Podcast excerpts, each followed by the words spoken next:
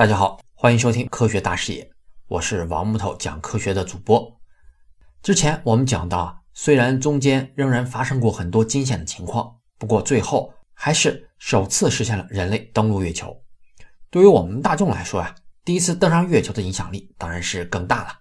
凡是说到登月呀，必然是要提到阿波罗十一号的。不过呢，在整个阿波罗计划中，十一号登月，它主要完成的是政治目标。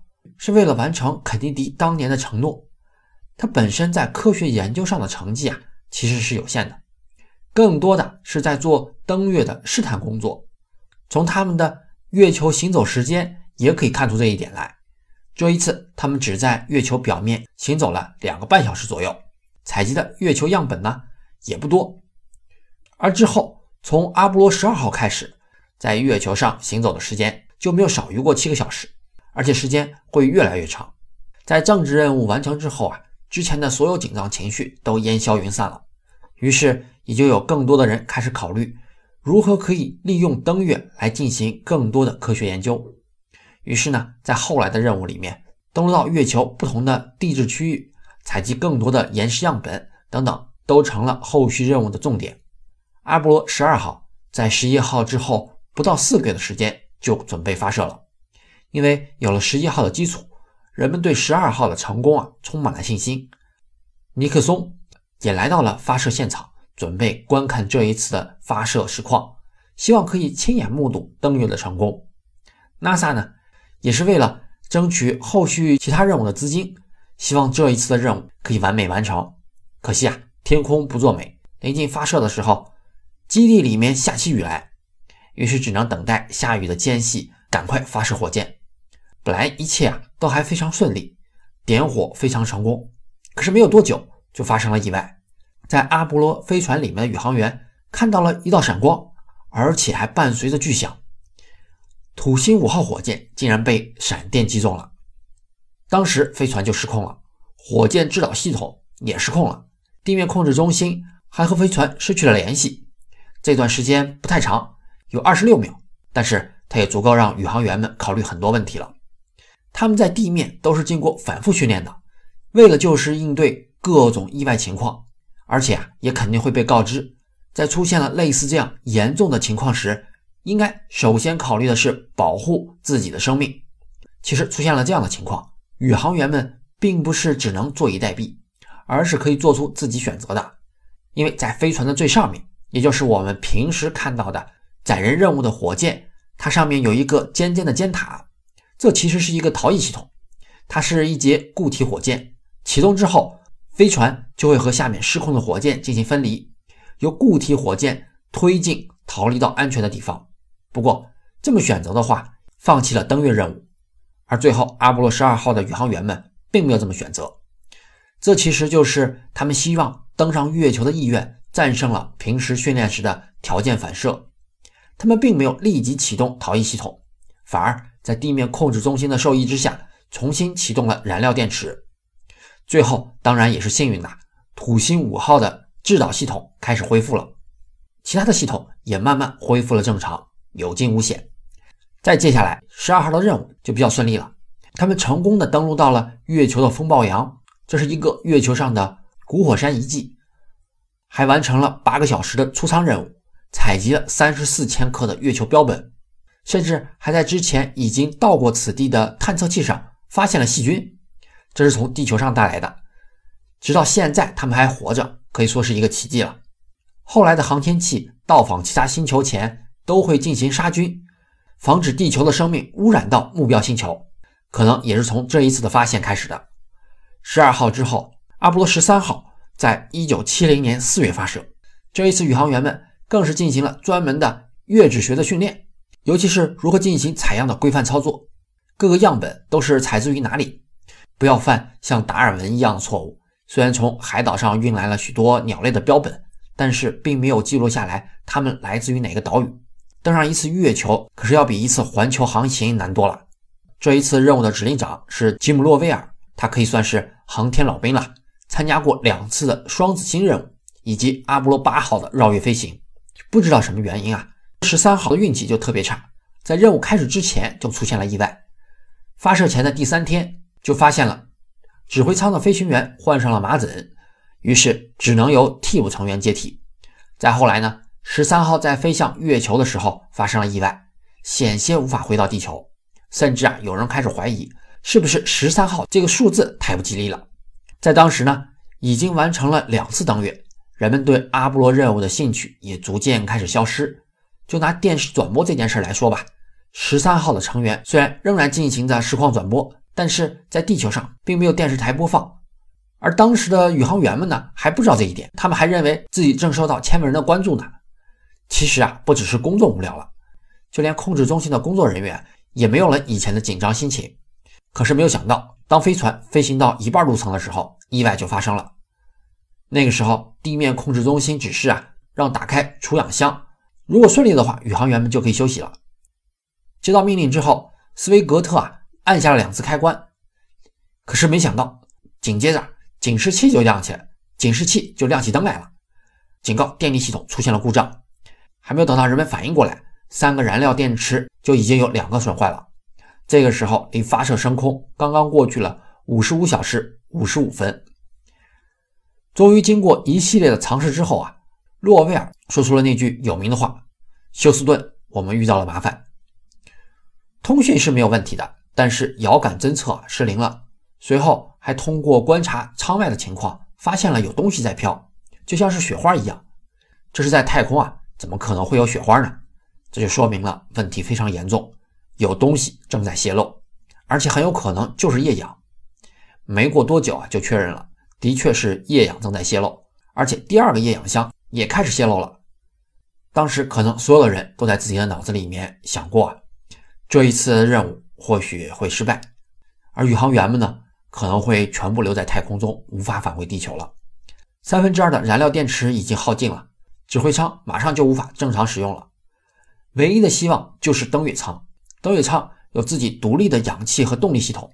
这其实就是工程师们设计时考虑到了系统的冗余，在这时呢，就起到了关键的作用。登月舱成为他们返回的保障。不过，在那里的装备和物资只够两个人存活两天，而现在却有三个宇航员要进行四天的航行。如果按照正常标准的要求去启动登月舱的话，是需要花两个小时的时间的。可是指令舱的动力只有十五分钟了，所以在进行了一系列的简化操作之后，登月舱启动了，宇航员们转到了那里。这个时候啊，还不能直接通过火箭就反身回到月球，因为燃料不够啊。所以必须是先绕过月球，利用月球的引力助推进行掉头。其实这还是挺危险的，因为登月舱并不结实，这是为登月准备的。月球上没有大气，不需要像指令舱一样非常的结实，而且还要隔热层。所以最后为了节省动力，登月舱的所有设备啊几乎都处于休眠状态，只有那些必须的装备才会运行。所以那里啊非常的冷，已经低于零度了。七十七个小时之后，阿波罗十三号。在月球远侧绕行，终于通过月球的引力开始返回地球了。在月球背面的时候，地面控制中心会失去和他们的联系。这段时间持续了二十六分钟，所有人都静悄悄的。这样的环境很容易让人绝望，即使是训练有素的宇航员也是。还好，后来的一切都非常的正常。不过，问题还没有全部的解决。地球方面一直在计算和确认。登月舱的物资是不够为他们提供返回时足够的氧气和能源的，所以就需要想办法来解决这个问题了。如果是做不到的话，即使飞船可以飞回到地球，上面也绝不会有活着的三名宇航员。所以这个时候就需要加速了，使用登月舱的动力来进行推进。这一次操作为他们节省了九个小时的回程时间，物资和能源勉强够宇航员们活着回到地球了。而接下来呢？二氧化碳就成了登月舱最大的问题。除二氧化碳装置啊，本来只够两个人使用的，现在有三个人，就需要额外的增加过滤装置。虽然是在指令舱有备用的，但是这个时候就有一个重大的设计失误，那就是设备的接口并不统一，无法直接使用。指令舱呢是方形的，登月舱呢是圆形的，所以宇航员们休息的时候啊，地球上的指挥人员并没有休息，而是手忙脚乱的做着模型，琢磨着。如何利用飞船上的东西可以制造出一个适配器来，那样就可以让指令舱的二氧化碳过滤器接到登月舱上使用了。于是阿波罗飞船的宇航员在世界上最远的长途电话指导下，用一些塑料、硬纸板以及一只旧袜子，把这个东西做了出来。终于，他们可以在新鲜的空气中回到地球了。等到了地球啊，最危险的时候才到来。在入到大气层时的高速，可能会让一切的努力都付之一炬。可以帮助宇航员们返回地球的，只有指令舱。登月舱在进入地球大气层之后，只能是烧成灰烬。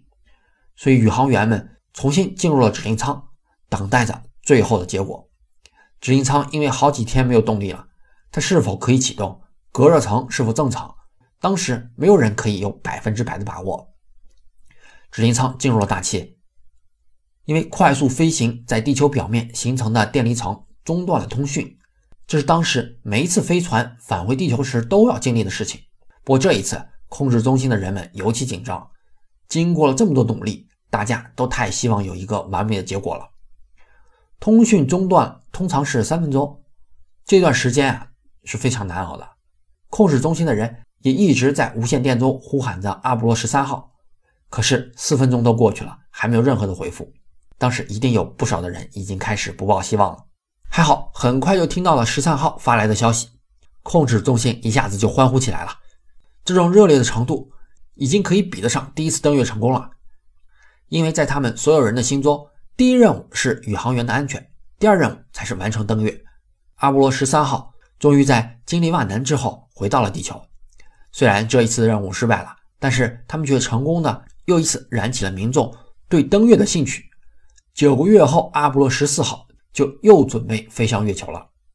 民众虽然再一次关注起了登月，但是这仍不能改变阿波罗计划的命运。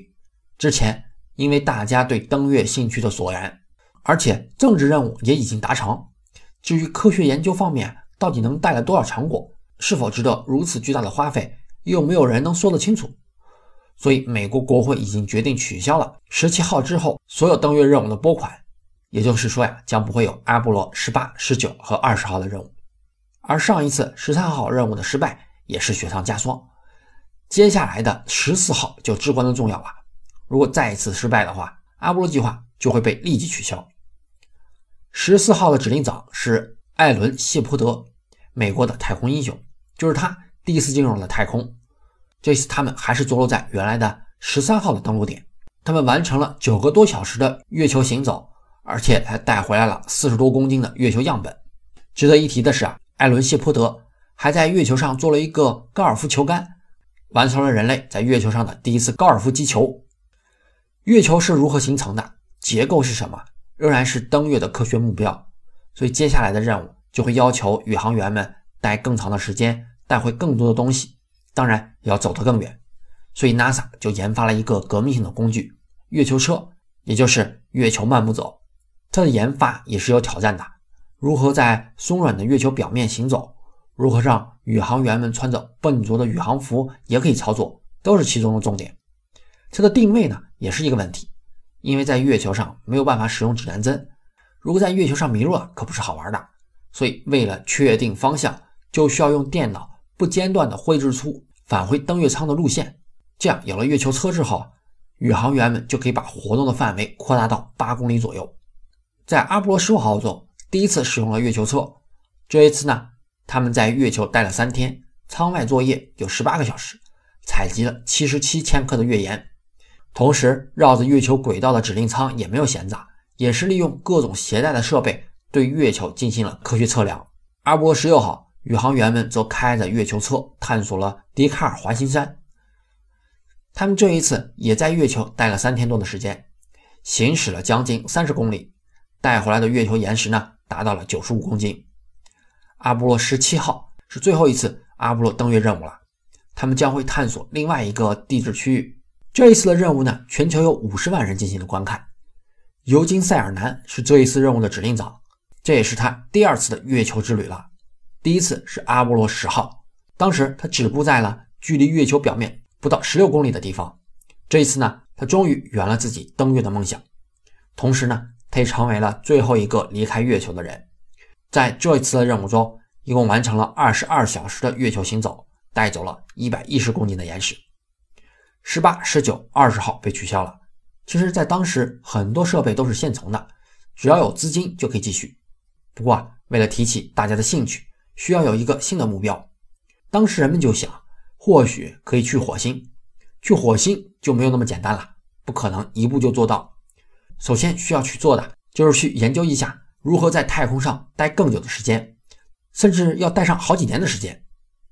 再加上苏联虽然是在登月方面不如美国，但是在空间站的研究上如火如荼，所以美国也决定发射自己的空间站。美国在登月方面赢的苏联无话可说，可是说到了空间站。苏联却领先美国好几个身位。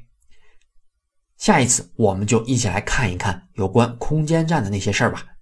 这一次的主角呢，就会是苏联了。科学声音。